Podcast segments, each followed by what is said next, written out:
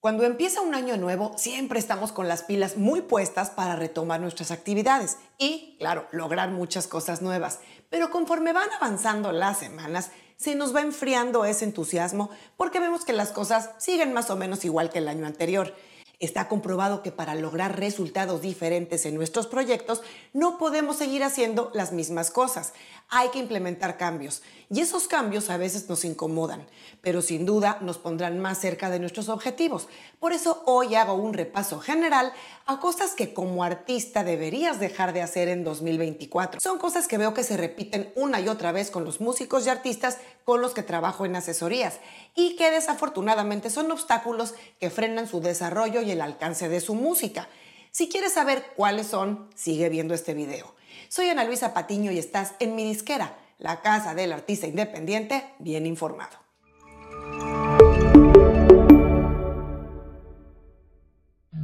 Salir de la zona de confort a nadie nos gusta. Estamos muy cómodos haciendo las cosas como hasta ahora. La inercia y las rutas conocidas son nuestros mejores amigos. Bueno, al menos eso pensamos.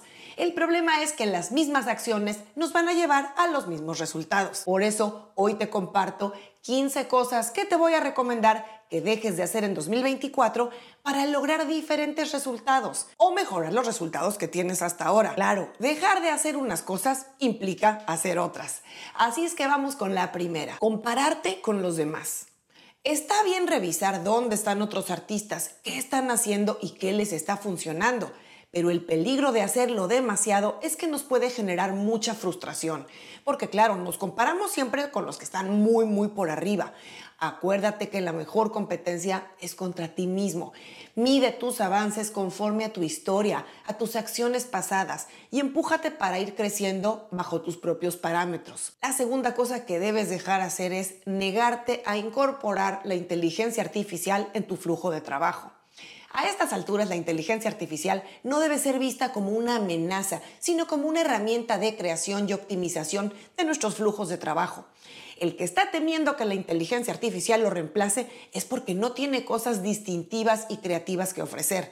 Si aún tienes dudas sobre esto de la inteligencia artificial, te dejo en las notas un programa donde hablé más a detalle sobre este tema. La tercera cosa es pasar demasiado tiempo en redes sociales.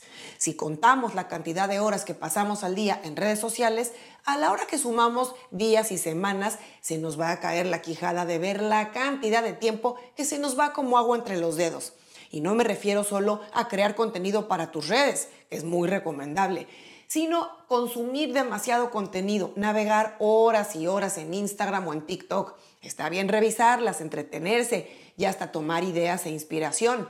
Pero mucho cuidado con el reloj porque eso te está quitando tiempo para actividades más productivas. Cuarta cosa, desaprovechar las redes sociales. Esta es todo lo contrario a la anterior. Hay gente que hoy, en pleno 2024, se siguen negando a usar redes sociales. Y está bien si vives en una montaña o haces quesos de granja. Bueno, hasta para eso se necesitarían redes sociales. Pero en fin, a lo que voy es que hoy la música se mueve principalmente en el mundo digital. Así es que si no tienes al menos una red social, será prácticamente imposible contactarte y crecer esa audiencia que buscas para tu música. Punto. Quinta cosa, publicar canciones que no están listas. Me sigue sorprendiendo la cantidad de artistas que publican sus canciones en plataformas de streaming sin que estén terminadas publican demos, publican maquetas o versiones grabadas de forma muy casera.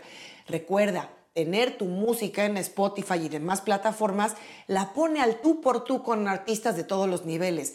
Así es que si tu música no tiene la calidad mínima necesaria a nivel técnico, es decir, que suene bien, será imposible que compitas en las grandes ligas. Sexta cosa que hay que dejar de hacer es usar samples o beats sin licencia exclusiva. Si en tus canciones usas samples o fragmentos de canciones de los cuales no tienes autorización o licencia, o si usas beats que no tienes con licencia exclusiva, corres el riesgo de que tu distribuidora no te permita publicar tus canciones en plataformas de streaming. Incluso en YouTube podrías tener reclamos de derechos de autor. Y si usas estos elementos sin licencia, hazlo solo para practicar, para mejorar la manera en la que creas música y mantén tus grabaciones para uso interno sin publicarlas comercialmente. Séptima cosa que debes de dejar de hacer, publicar música solo en YouTube. Si eres del club de los artistas que creen que por subir sus canciones a YouTube ya están en el ruedo, estás en un error. Aunque YouTube es la plataforma de consumo de música más grande, si no publicas tu música a través de una distribuidora, no podrás estar en Spotify ni demás plataformas de streaming, lo cual te deja fuera de la jugada en lo que a nivel de profesionalismo se refiere. Octava cosa, no debes seguir lanzando música sin tener un plan. Recuerda que diariamente se lanzan más de 100.000 canciones en el mundo. Imagínate con tanta música nueva, salvo que seas un artista enorme, si lanzas canciones al mundo sin tener un plan, al menos básico de calentamiento y de apoyo a tu canción, tu música no tendrá visibilidad al salir, se perderá en el anonimato. Recuerda, nadie va a escuchar o amar tu música solo porque sea buena hay que mostrarla, hay que promoverla, hay que darle oportunidad de encontrar su audiencia. La novena cosa que debes evitar es lanzar canciones y no registrarlas. Los artistas que son autores de sus canciones y las publican sin registrarlas no solo están dejando de ganar regalías autorales, que no te va a pagar tu distribuidora, ojo, sino que además dejan canciones expuestas a plagios. Haz tu tarea y registra todas las canciones de tu autoría que vayas publicando tanto en tu sociedad autoral o pro como en tu editora o administración editorial.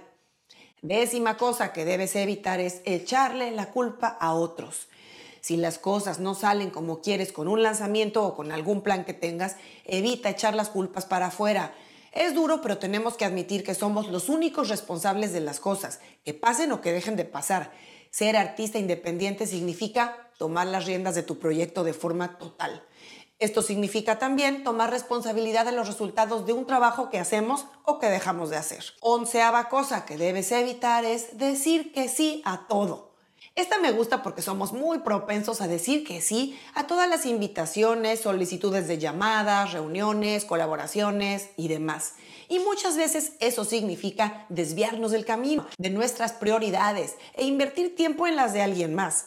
Está genial trabajar en networking, siempre lo recomiendo. Y eso implica que muchas veces tienes que hacer lo que te dije antes, pero hay que saber trazar una línea y decir que no más seguido para poder proteger nuestro tiempo y poder avanzar en nuestras prioridades. Doceava cosa que hay que seguir evitando o evitar es comprar seguidores o streams. Esta ya me la has escuchado decir 500 veces en varios programas comprar seguidores de redes sociales o de YouTube o contratar paquetes de streams garantizados en Spotify no te va a llevar a ningún lado. En redes sociales tal vez no te van a cerrar la cuenta o nadie te va a penalizar, pero sí tendrás un algoritmo vuelto loco porque no entiende por qué tantos seguidores nuevos tienen cero interacción con tu contenido. Y en Spotify, que es donde más peligro tienes, esas actividades ilegales te pueden costar que tu distribuidora o sello te cierre tu cuenta y no te permita volver a publicar música. Ojo. Treceava cosa que debes evitar hacer es copiar o plagiar. Como decía antes, está bueno e incluso te recomiendo ver qué están haciendo otros artistas y mantenerte al tanto de nuevas tendencias en tu género y en los de otros. Sin embargo, cuando más que tomar ideas o inspiración, un artista se pone a copiar o a plagiar ideas, canciones o elementos visuales de otros artistas, queda mal, muy mal. Toma ideas y dales tu toque, adáptalas a tu concepto y dales tu sello personal. Catorceava cosa que hay que evitar en 2024 es enfocarse en los números en vez de en la audiencia. ¿Cuántas visualizaciones y suscriptores tienes en YouTube? ¿Cuántas visitas y likes tienes en tus TikToks y en tus Reels de Instagram? Claro, si bien son métricas con relevancia, por algo se llaman métricas de vanidad, porque a fin de cuentas lo que debe importarte más es tener una audiencia con buen engagement, más comprometida con tu música y tu contenido. Esos son los fans que eventualmente van a pagar por un boleto de un concierto, o comprarán tu merch, o irán con regularidad a escuchar tu música y ver tus videos. Así que debes trabajar por crecer el engagement a través de tu contenido, la cantidad de interacciones que tiene tu audiencia con tus videos, con tus canciones y con tus publicaciones. Es mejor tener una base de fans o seguidores más pequeña, pero con un alto nivel de interacción, más comprometida contigo como artista.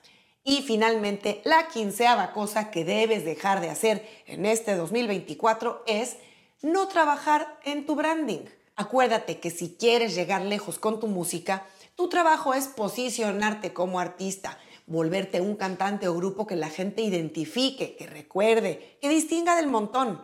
Un artista debe desarrollar, nutrir y consolidar su branding. Y no es una labor de un día, es un trabajo progresivo de creatividad y consistencia. Si quieres más información sobre esto, te dejo aquí mismo un video donde hablé más a detalle sobre el branding de los artistas.